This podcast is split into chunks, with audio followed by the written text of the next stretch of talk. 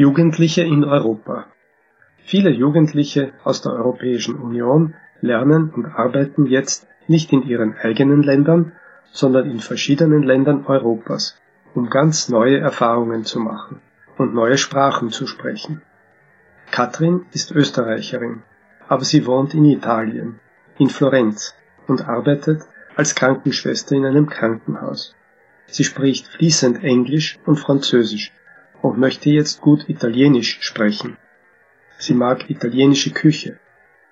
Annie ist Französin, aber sie studiert an der Freiburger Universität in Deutschland. Sie spricht fließend Spanisch und Portugiesisch und jetzt studiert sie Deutsch und Englisch. Sie mag deutsche Obstkuchen.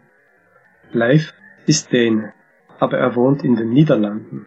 Er studiert Malerei und möchte Künstler werden. Sein Lieblingsmaler ist Van Gogh er ist stolz darauf, dass er schon einige seiner eigenen Bilder verkauft hat. Er malt besonders gern Blumen. Außer Dänisch spricht er Niederländisch, Deutsch und Englisch. Dimitris ist Grieche, aber er wohnt jetzt in Österreich, in Wien. Er spricht fließend Deutsch und Englisch und arbeitet in einem Supermarkt. Er hat eine österreichische Freundin und möchte sie heiraten. Sie hat nichts dagegen. Domingo ist Portugiese, aber er wohnt jetzt in München und arbeitet in einem Autowerk.